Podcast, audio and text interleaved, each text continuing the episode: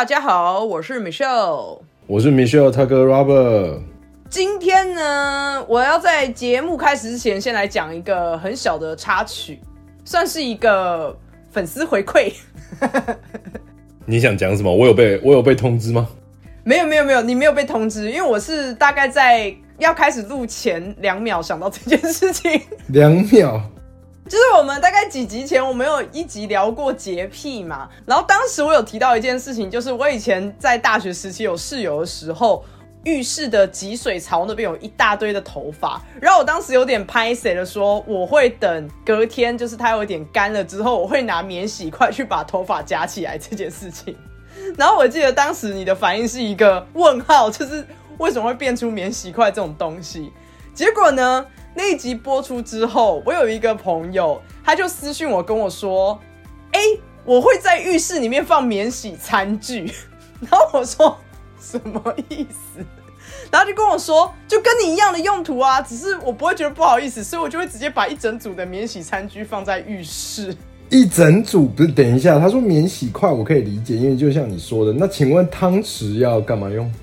其实我不确定是不是真的，一整组，只是他就讲的非常的自然，说。对啊，我会把免洗餐具放在浴室啊，怎么了吗？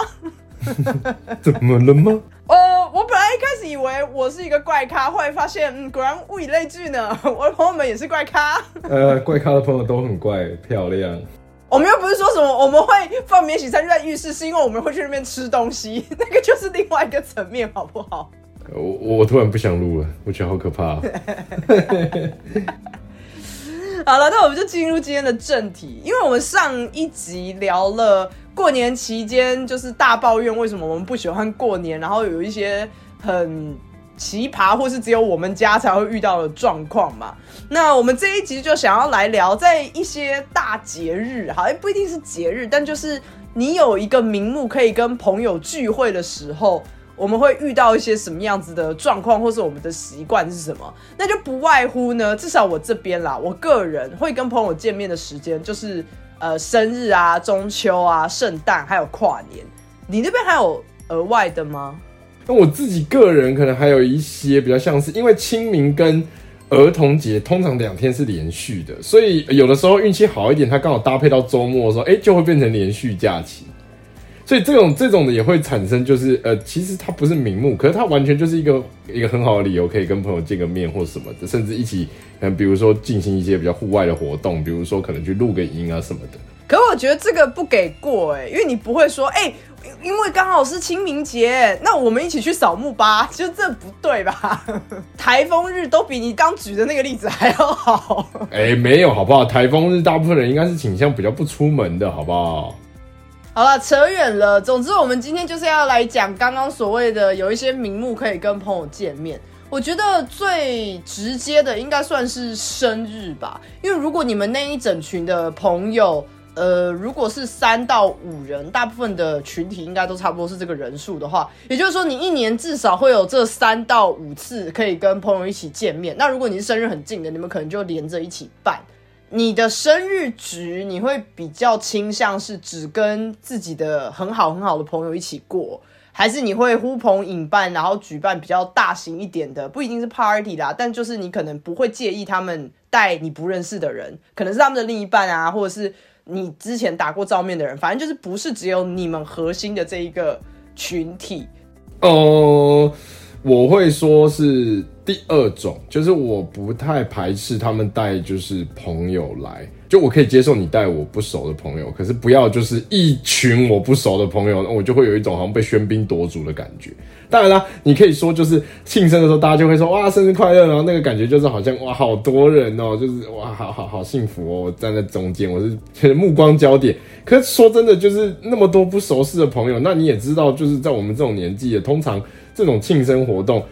多多少少会有一些酒精嘛，那你也不是很确定那些不熟识的朋友在就是有了酒精之后，他会发生什么状况或什么的。我自己是觉得好像不太希望场面失控，八到十人我就已经觉得是差不多了，真的不能再多了，这有点太多了。那我完全跟你是相反类型哎，我是不过生日的人。哎，你不过生日有什么原因吗？其实严格来讲，并不是因为我小时候有受到什么样的创伤，我不确定我不过生日这件事情，我们在 podcast 里面讲过啦。所以如果你是很老的听众，我可能在前面的一些集数我有提到的时候，我就已经讲过。那我不过生日的其中一个很主要的点，是因为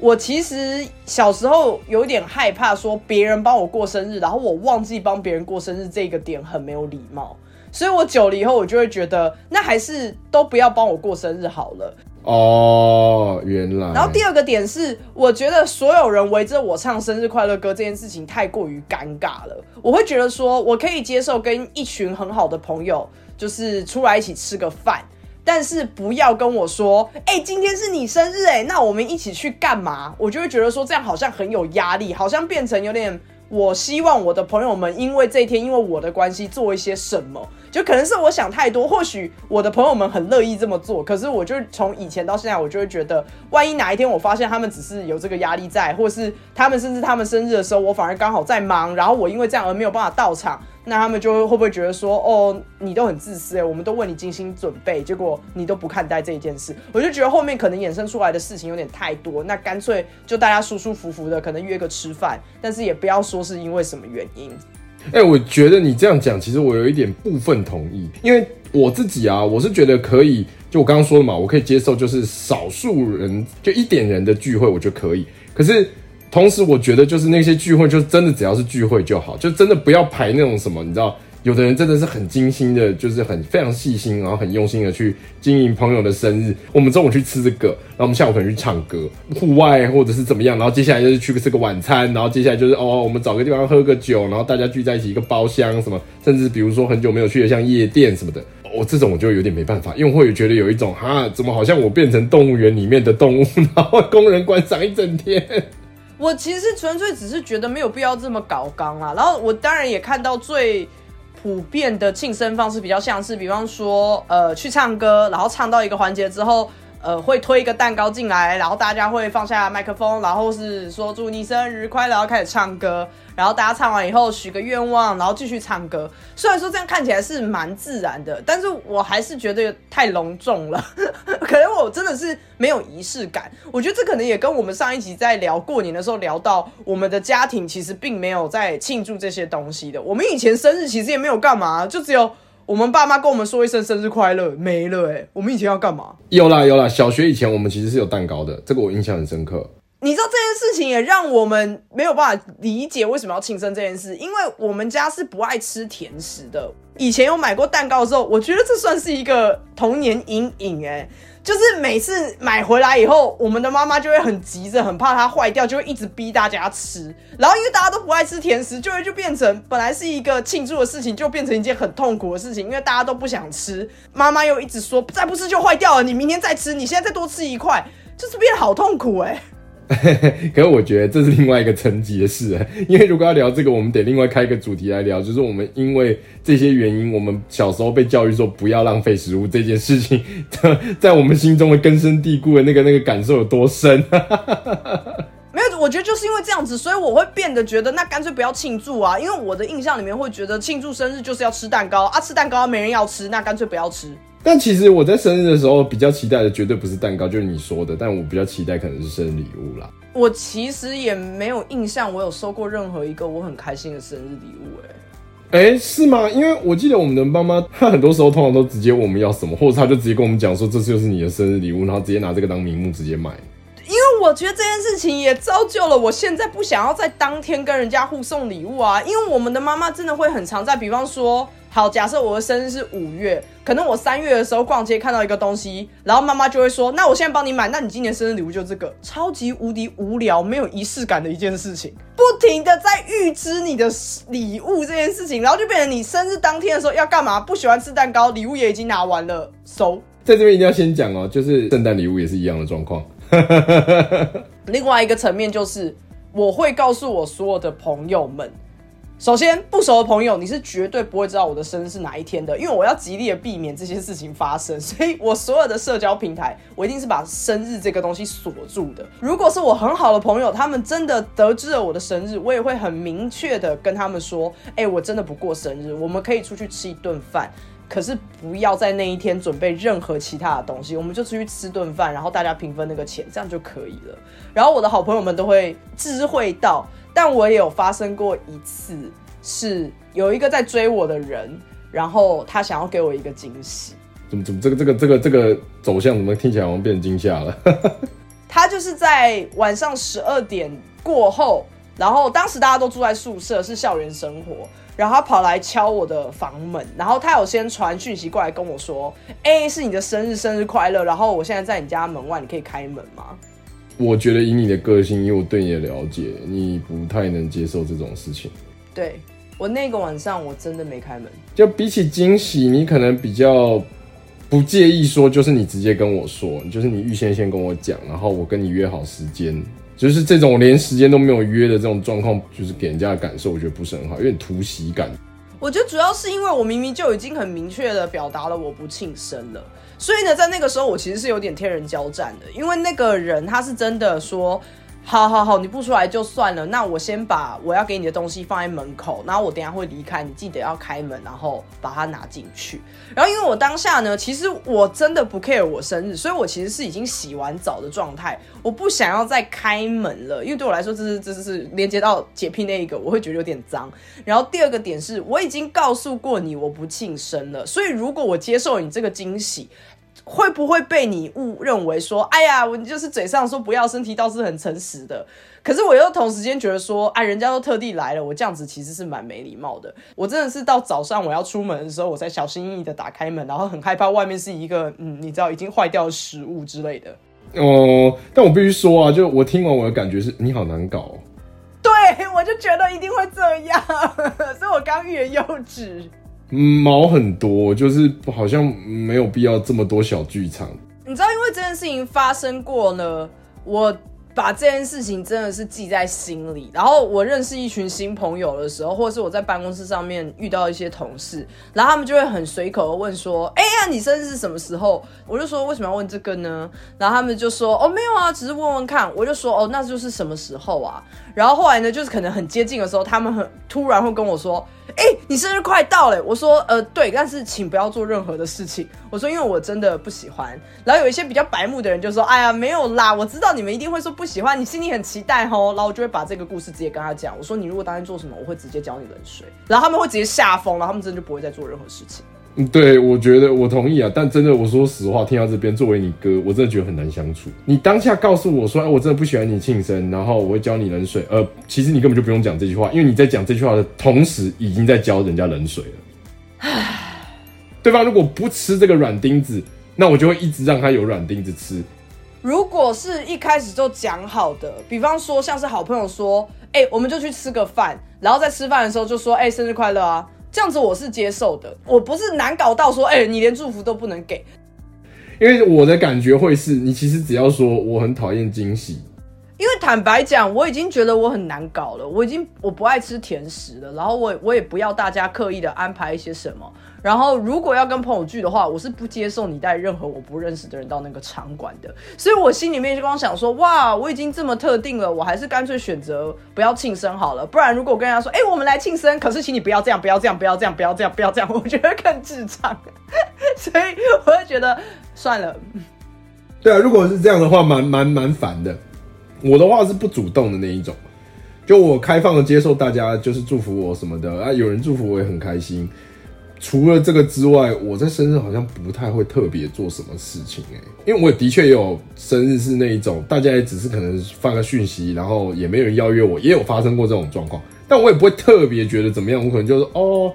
好，那就就这样啊，我生日啊，好过了，然后我也不会去计较说，哎，我都帮谁过生日啊，谁怎么没帮我过生日？这样没有，因为我通常这种帮谁过生日，我也是作为一个参与者，我都不会当那个主事者。我其实也没有关系，如果是有人邀请我的，我都会去。只是我是不希望别人就是为我做太多，因为太容易踩到我的雷点了，所以我就干脆觉得说，我宁可去参加五次的生日 party，我这五次我都付钱，但我自己的你们不要办。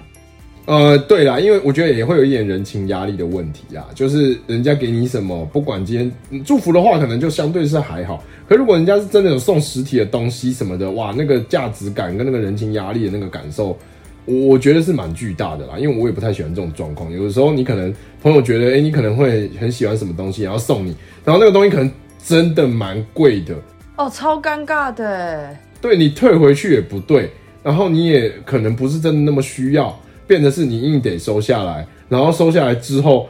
那这位朋友生日的时候，你一定要还一个差不多价值的东西，然后你就面临到一模一样的状况，不是你买不起，而是你根本不知道你买这个价格差不多的东西他要不要。你又不希望就是你买一个他不要的东西，当然你也可以说啊，反正他买的我也不要啊。可是你就不想这样子嘛，因为你知道那个感觉不好，就好，那就更尴尬了。那他要什么？那那你送什么比较好？那你又一定要送，因为人家有送你，所以你要还，礼貌上。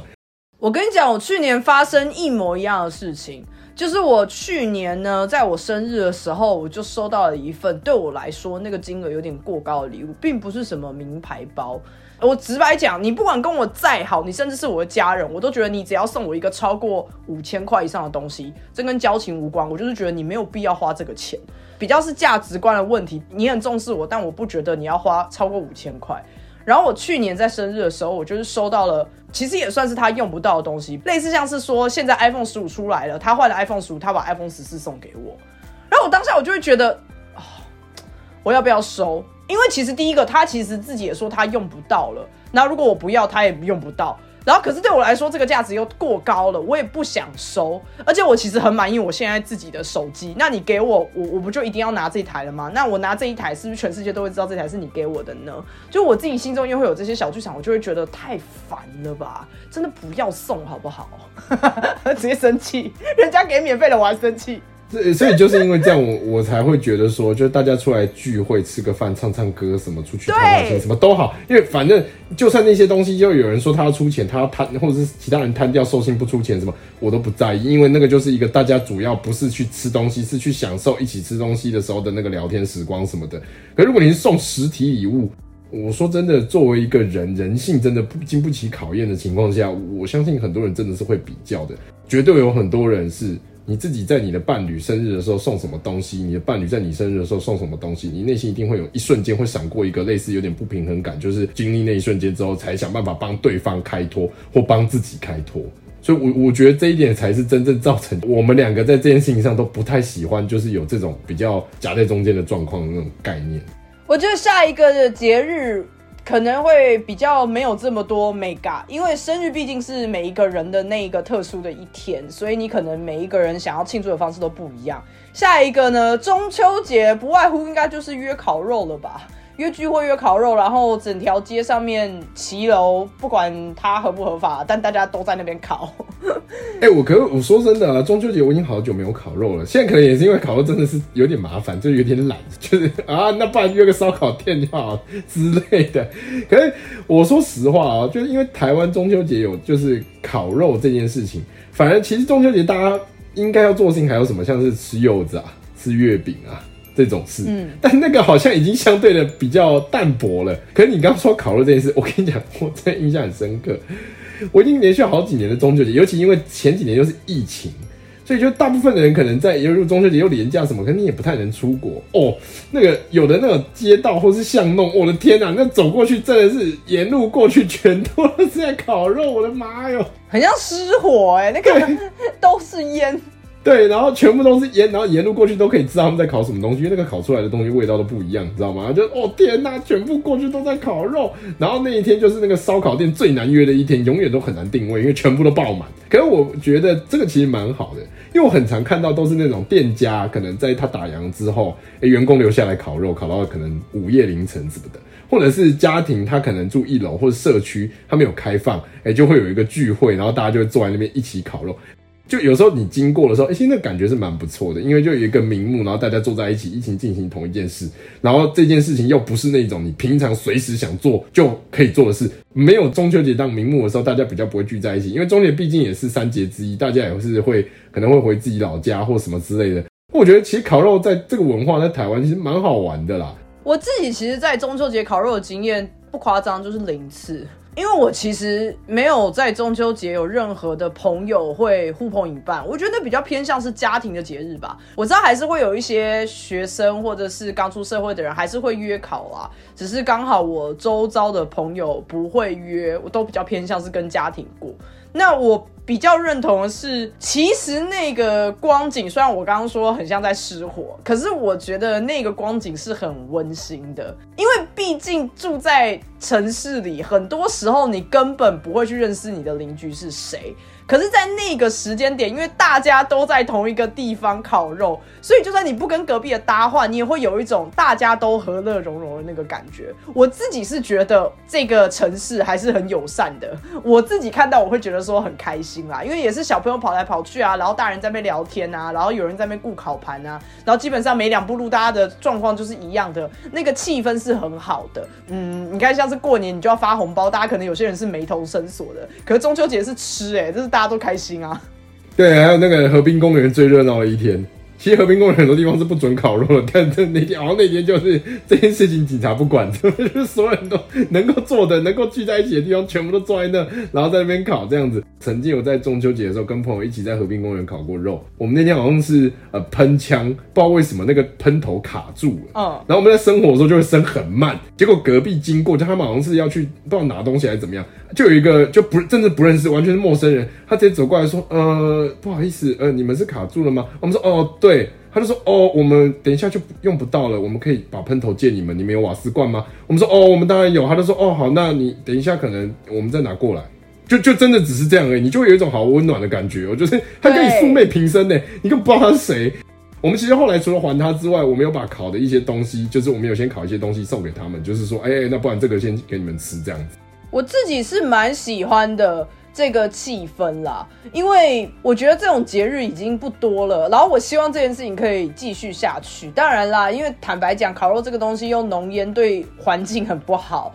所以我有点害怕，说会不会有一年，呃，开始这个风气渐渐的下降。因为其实很多人都知道，台湾人为什么会在中秋节烤肉，其实就是商人的陷阱嘛，就是以前的广告，然后变成大家现在留下来的一个已经几乎是习俗的存在了。但我是很喜欢这个习俗，即使我自己不考，我觉得看到那个光景都很棒。我真的好害怕，可能几年之后，环境的团体啊，或者说什么啊，这些都只是要赚你的钱啦，我们不要做这件事情，然后就慢慢的没有这个传统，在我自己看到的话会蛮难过的。我是希望这件事情可以一直持续，但就只要那一天就好啊，不要不要给我每一天都那边烤肉，那真的不行。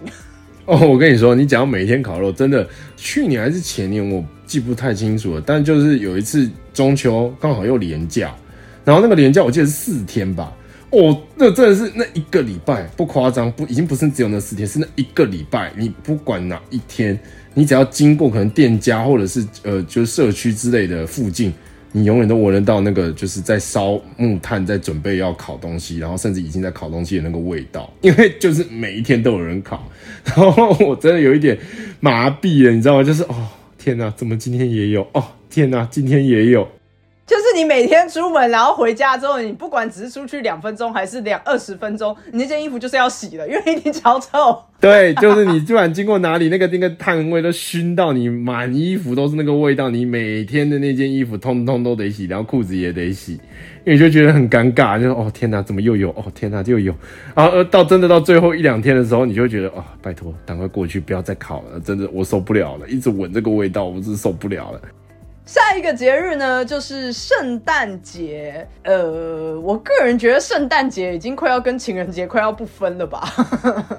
其实我觉得圣诞节给我最好吗？就是说最棒的感觉会是，通常大部分的商业区都会摆很多的圣诞树。哦，那很漂亮。对，而且我真的觉得那个圣诞树，他们好像有暗暗在较劲的那种感觉，你知道吗？就是比大、比丰富或者什么的。我说丰富，当然不一定说上面很多挂饰什么的，不一定。可是就是它一定要够大、够高，然后好像能够吸引很多的游客来拍照，或者是消费者们要经过的时候，哎，会想要停在那里，然后拍个照或什么之类。好像大家有暗暗在较劲这件事情，然后我觉得那个感觉是很棒的。跟中秋节可能有点类似，就是它就是一个就刚好在那个时间点的一个小地标，然后就会大家就会聚集在那边，然后大家的目的都差不多，就是为了拍照，什么享受节日的气氛。我对圣诞节的那个唯一不能接受的，就是每次圣诞节靠近的时候，开始播圣诞歌的时候，听来听去都是那一些，可不可以换一点别的？我自己还好哎，但是灯饰的那边我自己是很喜欢的，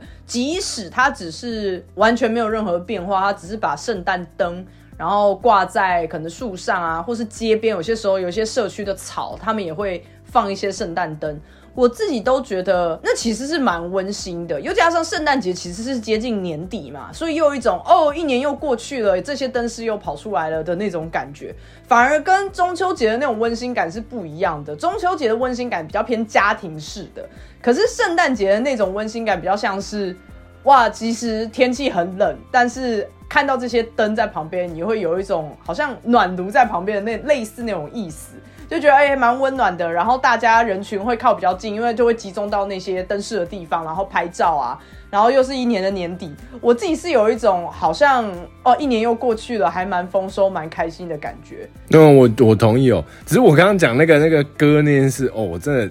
我真的是有时候听到真的腻。我记得我有跟你讲过这个新闻啊，就是有一对英国的夫妻档。他们在去年吧，去年前年的圣诞节接近圣诞节的时候，他们在募资网站上发起一个募资，就是希望大家能够集资，然后把某一首已经播到烂掉的圣诞歌的版权买下来。他们买下来之后，他们只要做一件事，就是以后通通不准在圣诞节播那首歌，因为他们已经听到受不了了。然后我记得后来这个募资没有过。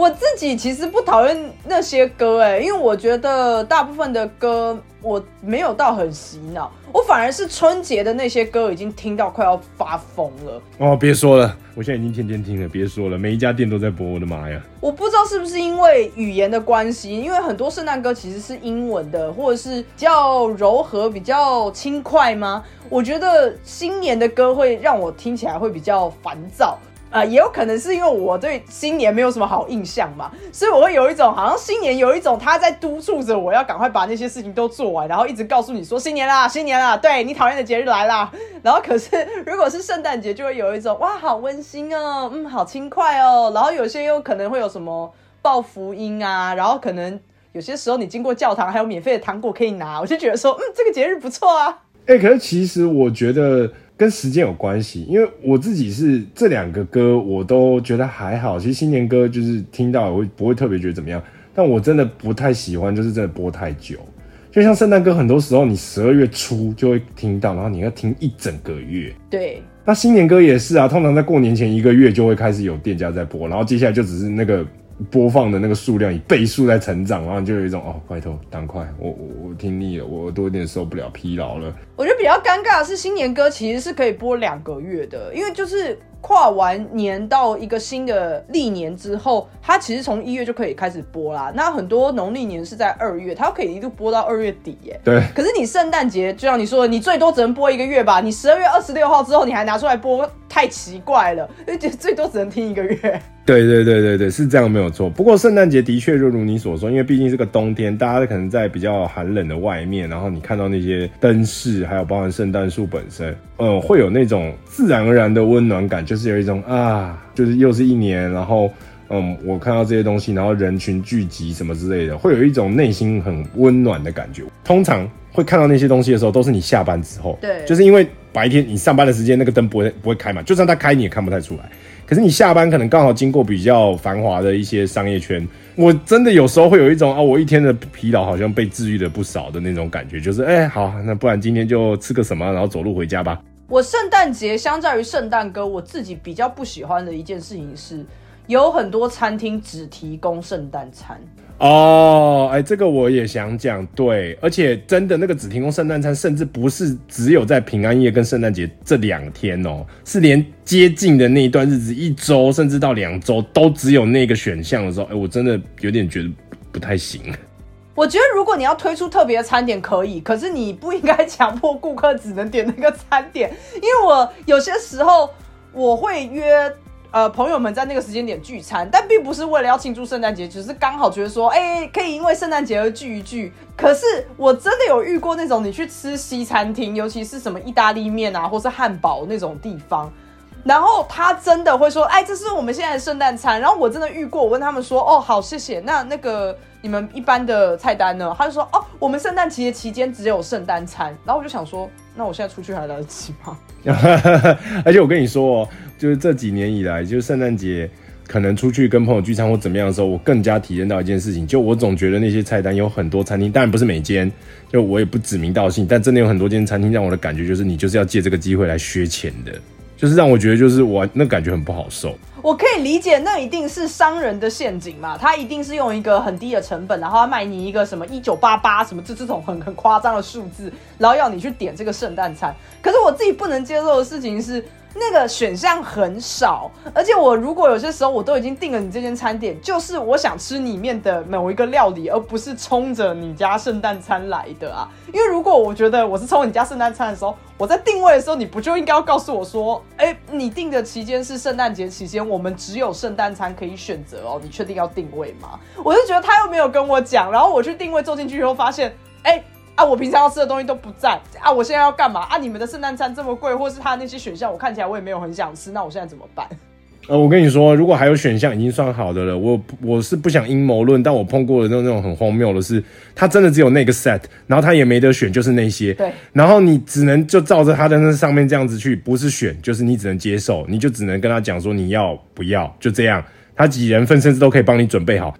他端出来的让我的感觉就是，他根本就已经预先准备好，不是现做的，你知道吗？全部都预热的，都都像类似预热。我又不是在吃飞机餐，在干嘛？然后这个感觉之外，还有一个点是，如果你的圣诞餐里面有包含某些圣诞元素的东西，像我之的确有碰过那种，他可能把呃某些料理。搭成一个像圣诞树的东西，嗯，或者是用圣诞节的配色做出甜点，这种我就可以，可能不一定好吃，但至少你的确这个是圣诞餐。我最受不了的是，它会让我有一种感觉，好像是你是拿你滞销的东西来，就是借机把它出清库存，然后你我还没得挑，因为这样你才能最大限度的出清库存。对我来说，就是不是你这诈骗吧？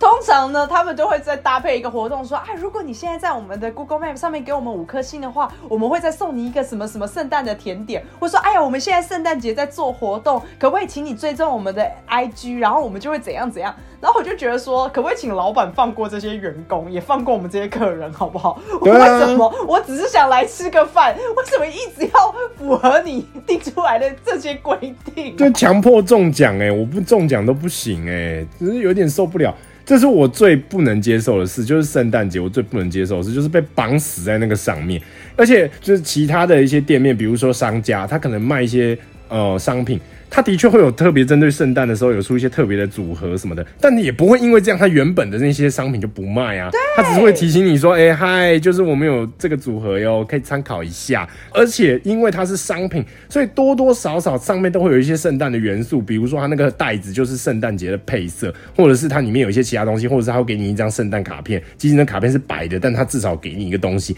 可就唯独餐厅真的是那个元素极少，它唯一跟圣诞节有连结的元素，可能是它店内的一些。些摆设跟布置，还有那个餐的名字，他甚至只是为了圣诞节那个套餐做印了一张纸，然后拿来当 menu，他就有一种不是你给我这干嘛，我又没得选。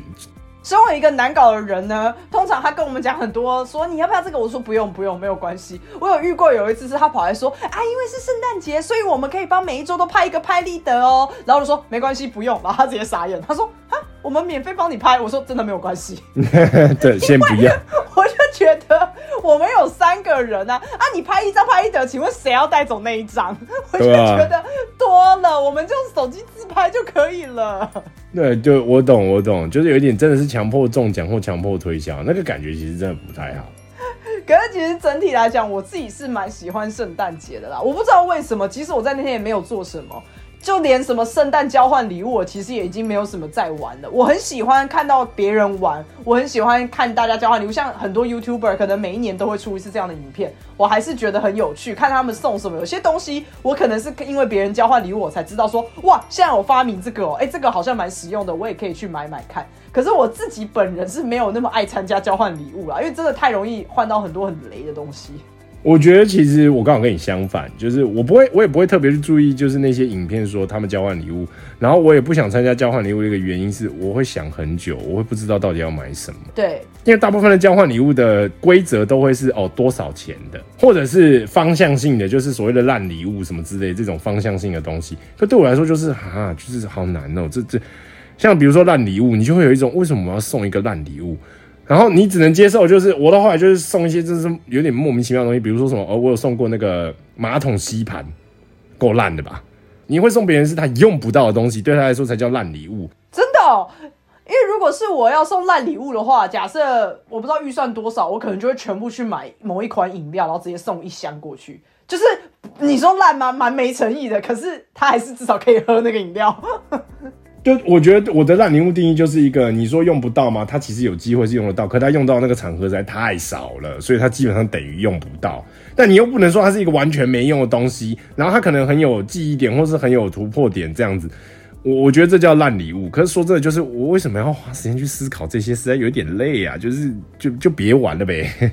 我们就刚好就不是会去庆祝这些的。我知道有些人可能他们很爱玩这些东西，那他们也每一群都会玩一次。这个我也是看过，他每一群朋友都会交换一次，然后收到烂礼物，他们也只是笑一笑，很不亦乐乎。嗯，我们就不要太认真的说什么啊，你这样制造垃圾就算了算了算了，反正每个人有每个人过节的方式，他开心就好。对啊，就是不要影响别人就好了啦，不要强迫大家跟你一样就行了。就跟像餐厅那个强迫中奖那个，我真的不行。今天的最后一个我要讨论的是跨年，虽然它并不是一个节日啊，我这边的跨年是指十二月三十一号啦，我不是指除夕。那跨年这件事呢，我自己近几年来我还蛮满意的，因为我近几年来算是跟朋友一起过，然后真的有那种大家在同一个地方，然后倒数完之后可能买个啤酒，然后只是干杯说新年快乐，就这样。可我就觉得说还蛮开心的，就是哦，这群朋友还在，我们又一起过了一年。可是我小时候，因为我没有在外面跨过年，我小时候真的是自己一个人在家，在客厅看一零一。嘣，然后好关电视去睡觉喽，超级没有仪式感，不知道怎么。我觉得跨年对我来说是一个一年的结束跟新的一年的开始的那个仪式感很重，不知道为什么，我觉得一零有点限制了我们吗？也不算限制，或者说应该是让我们有一种一定会进行这个活动的感觉，就是你当下好像就一定要把电视转到呃直播的那一台，然后去看。就是一零一的烟火之类的，而且我不知道你记不记得，你应该不记得了。就我们小时候一第一次跨年烟火，我们是有去看的现场。啊屁啊！我根本就没有去过一零一啊。千禧年的那一次吧，诶，我记得应该是不是一零一的烟火，应该是千禧年那一次在台北市政府是有呃烟火的，然后我们是有去看的。完全没印象。但是不管怎么样，就是我觉得跨年是一个好像不管你是谁，那天都是合法可以整晚不睡觉的一天。除了考生啦，我我是考生的时候，我照样不睡啊。跨年其实有很多活动可以进行，因为而而且我说的不是只是那一种说啊各地的跨年晚会啊、烟火呀什么这些，而是包含网络上的节目或是一些其他管道的很多东西，都会因为跨年这件事情，然后又因为像你刚刚说的，它就是一个跟圣诞有直接连接，因为就毕竟就只有一个礼拜的差距，就是其实它可能算是同一周，所以。那个连接性会让很多活动会延续到那个时候，所以那个节日的那种气氛感就会非常的重，一直到好像一定要跨完年再过个几天，那个才会慢慢的就是冷却下去。而那个就仪式感会让我觉得就是呃，不管今年过得好过得坏都过去了，好像很不错，都是会处于一个情绪比较高昂，然后比较属于正向情绪的状态。我觉得这是让我就算没出门，或者是跟朋友出去，哪怕没有真的到熬夜，我觉得都没关系。我真的觉得跨年要跟朋友们一起跨，哎，小时候就是没有人约我啊，然后我又觉得在外面，呃，如果没有人约，然后就算有人约好了，如果没有一个明确的行程嘛，因为坦白讲那一天路上一定都是人。然后你如果当天才在那边想你们要干嘛，基本上你们就是什么都不能做了。你要一起跨 party，那你要有一个场地，你场地一定要先定，而且超级难定。不管你是要在饭店，还是你要在 KTV，还是谁家，你都要事先去安排好这件东西。然后我小时候因为没有这个状况存在，所以我就会变成在家里自己看电视，因为爸妈就是提早睡了，然后我就会觉得很没有那个真实感，就会有一种。我好像为跨而跨的那个感觉。可是长大以后就比较自由，可以安排，然后又可以约朋友出来一起跨的时候，我才第一次的感受到，哇，一年结束了，新的一年开始了，莫名的好亢奋哦。对，就是有一种期待感，即便就是你明天可能要上班，或者是应该是不用啦，因为通常第二天是元旦嘛。但是就是即便是在这种状况里，你好像那个当下就那个那一刻当下，在跨年那一刻，你就有一种觉得，哇，又又是新的一年，好期待，不知道期待什么，但就是很期待。然后呃，去年结束了啊，管他去年过得多烂，随便呐，反正都过去了，那个日历要换喽。然后还要，我觉得跨年让我觉得最有趣就是。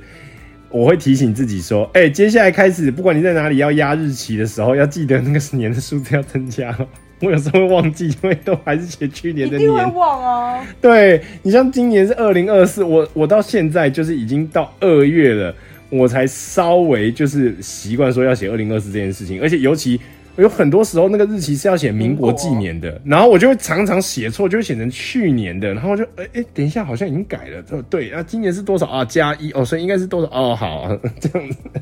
我觉得跨年这一天还有一个很有趣的事情是。呃，因为我的朋友是跟同事嘛，有一些是遍布在世界各地的，所以你会有一种每个小时都在跨年的感觉。哦，对对对对对对，这个真的有。这件事情也很有趣，因为最先跨的一定是澳洲，所以如果你有任何的朋友在澳洲，即使他也只是去玩而已哦，他也会抢在澳洲时间已经过十二点的时候，就会写一个讯息，然后跟你说新年快乐，然后你就回他新年快乐，然后可能接下来就是日本的朋友，然后台湾的朋友。香港、新加坡的朋友，然后再来就是开始等等等，我是呃印度的朋友，然后欧洲的朋友、美国的朋友，我就觉得好有趣哦。有很多次我都是那种早上起来还在那边回新年快乐。对对对对对，我也我也是这样，就是同事之间什么之类的，就是那种一个人一个，然后纽西兰先，再来澳洲，再来日韩，然后台湾。然后呃，马来西亚、新加坡，然后接下来就是越南，因为这两个时区其实有差。越南、泰国，然后接下来就印度，然后过去就是欧洲，一排过去，因为欧洲时区跨很多嘛，就欧洲一排过去各种不同时区，然后最后就是美国从东岸一路跑到西岸，然后就会有一种我整天新年快乐，好像说不完。就有一种好像整个世界在跳一个大型波浪舞的那种感觉。对对对对对，就是然后你被迫跟着一起跳，因为大家就会跟你说新年快乐，你就被迫跟着一起跳。的确，就是你算上时差的话，我是要到第二天的下午才会真正完完全全，就是真正元旦那天下午才会解决整个所有这个新年快乐的循环，就是连到美国西岸都过了新年之后，我才会结束这个循环。就有一种哦，好好结束了，结束了。我自己是觉得蛮有趣的啦，然后。不知道哎，真的有人会一月一号去升旗吗？我我去过，我去过，我去过，我举手，我去过。这个东西应该是只有台湾有吧？我不确定，应该是，但我的确是那一天就是前一天先去看烟火，然后我们在外面，这因为没有地方去，所以我们就随便找了一个公园，真的像街友一样睡在公园睡了一两个小时，然后早上起来再赶去看就是升旗。我之前大学的时候唯一一次在外面跨年，我现在想起来了，是大一吧。就大家就是想要体验，就是夜唱，然后就会想说，哇，那我们就一起，然后在 KTV 的包厢里面，大家倒数完，然后继续唱唱唱唱到早上之后，再搭车回学校什么。这是一个很美好的剧本，但是并没有实现。那么没约到包厢吗？有有有，我们打了好久，好几台手机一起打打打打，终于约到包厢了。可是呢？第一个是他有强烈的规定，说我们是十二点半才能进去，因为毕竟那一天 KTV 跟各式的餐厅一定是多人多到爆掉，所以他们有非常严格的控管你进出的时间。所以如果你是十二点半的场，你就是十二点半才能进去，因为他只让我们唱到早上五点半，然后五点半之后就是下一个场了，下一个梯次。我记得是在十二点的时候，所有人都躲在麦当劳里面跨年，因为你真的没有地方去。然后很多人也是在外面走累了，他也不知道去哪，他就会进麦当劳，超级好笑。因为大家都用手机在那边看那些跨年晚会，然后因为手机都有 lag，所以就会变成每一桌说新年快乐时间都不一样，超好笑。明明大家在同一个麦当劳。对对对，这个我有经历过，就是所有人的手机都在 lag，所以你就会发生此起彼落的新年快乐，然后导致最后我就已经问号，觉得说。到底过了没啊？因为你自己在边，你一整桌盯着一台手机，然后说十九八，然后旁边突然新年快乐，想说哎哎，然后呃没关系，三呃新年快乐，然后哎哎然后新年快乐，超好笑。对对对，这个我有经历过，但我们不是在公众场合啦，我们其实就是好几个人，然后我们还故意，我们有六个人，然后六个人故意看六个不同的直播，然后后来你就会发现那个倒数时间全部人都不一样，我们要说五次新年快乐，然后所有人就在一直在笑，也觉得有点莫名其妙，很智障啊，其实。对，但其实蛮好玩的，就跨年本身是一个，就是因为它是一个一年的结束，然后新的一年的开始。它是一个很好的，就是一群人聚会的时候，一定会有一件事情可以一起做，就是你们都可以一起看直播啊，或者是一起怎么样。然后它不一定说你一定要怎么做，你也不限制那个场所。说白一点，只要有网络的地方，应该都可以。算是一个蛮好的名目，可以让大家聚在一起，然后待在同一个地方，然后进行活动。然后这件事情结束之后，就算你不要续摊，你还是可以各自回家，然后洗洗睡，这样子也不会影响到什么东西。我觉得是很不错的。我必须要说，我长这么大，我还是严格的。规劝大家，就是好了，也可能是因为我是懒人啦。我觉得最好的跨年方式应该是直接去订一个饭店的房间，然后所有的朋友就在那个饭店房间里面，就是开 party 或是庆祝这样子。因为结束之后，大家还可以轮流在那个饭店房间先洗个澡，然后可能随便睡一下，然后到隔天早上。我觉得这其实算是。你有庆祝到，然后同时之间你又不会真的很累，因为我都觉得你是跑外面的，比方说你去 KTV，或是你去真的要去挤那些看烟火的地方，你。真的是在那个当下倒数的时候，好开心、好温馨，或者是你跟你的另外一半，然后在放烟火的时候，你们大热吻什么的啊，结束之后，你知道你很狼狈，你只想要瞬间移动，直接回家，你完全不想去挤那个人潮，哎哎，可是这个的话，我觉得我要我要讲一个，我在就是我有一年的跨年是在日本过的。他们的习俗是，就是呃，跨完年的当下就会去神社或寺庙做一个，就是新年的第一次参拜这件事。所以他的寺庙会在当天晚上分的很明显，他会把第一你要准备第一次参拜的人分在一边，然后会留一个小通道给那个不是要在这边第一次参拜，但他还是想要来拜拜的那群人，会从旁边的通道走过去。然后倒数就是你知道，在这种状况下，因为那是寺庙，那个不是就是跨年的一个，就是它不像是那种你站在一零一门口那种概念，它就是寺庙。试想你在行天宫门口等着去拜拜，然后谁会在行天宫门口？就是不可能在行天宫放烟火嘛，所以就会有人在当下把手机拿出来，然后当有人开始倒数的时候，全场就会莫名其妙跟他一起倒数。其实你根本不知道到底到了没，他就会所有人在那边一直十九八这样。哦，但我觉得感受最棒的是那天晚上，在我就是跟他们一起进行这个习俗，新年参拜完了之后，不知道就像我说，的，我就想要自己一个人慢慢沉淀，所以就我自己从呃那个寺庙慢慢走回我住的那间饭店。在过程当中，我不夸张，迎面遇到的所有日本人，只要你跟他对到眼，他第一句话一定是跟你用日文说新年快乐。我觉得这件事情是蛮开心的。对，你会有一种很开心的感觉，你会觉得哇，就是连陌生人都在跟我说新年快乐。后来你就养成习惯，你只要对到你，你会先开口说新年快乐。类似像是我前面提到跟中秋节的那种温度很像。对对对。平常大家都太专注在自己的事情上面了，然后在城市里面的话，你又会比较冷漠，你的防备心会很重。所以就算是你在平常的时候，你走在路上，有人突然跟你说。呃，嗨，祝你有一个美好的一天。在台湾，你会觉得说，嗯，这个人怎么怪怪的？你在干嘛？对，他其实也没讲什么。那当然了，在欧美这件事情可能会比较常见，所以在突然在日本这种你知道大家是呃假客套的地方，然后大家很真心诚意的在祝福彼此的时候，这是蛮温暖的。对对对，你会有一种冲击感，你会觉得哇，就是呃，觉得我跟你真的不认识，而且我的真的一样啊，就我可能跟你这辈子就真只看到这么一次，然后你跟我说新年快乐，我也很乐意跟你说新年快乐，因为就这一句话而已，其实。也没什么，但真的那天晚上至少超过三十五人，就我都跟他们说新年快乐，他他们也都跟我说新年快乐，而且通常大部分都是他们先说，我回应他们。我走到饭店的时候，我真的有一个瞬间有个感觉，就是有点不想进去，我好想要再多走几个 block，然后可能再遇到更多人，再跟更多人说新年快乐，就不知道为什么。其实你只是说一句话而已，可能你就会有一种好像你累积的能量，然后这些人你把能量。给传给别人，然后别人把他的能量传给你，然后你就会有一种莫名的有一种动力，你就觉得好，这是新的一年，我好像有动力去做，就是我该做的事的那种感觉。即便那真的只是一句话而已，就那个感受真的完全不同。我自己是觉得这在台湾也会有类似的状况啊，其实就是在一二月的时候，尤其是过农历年的时候。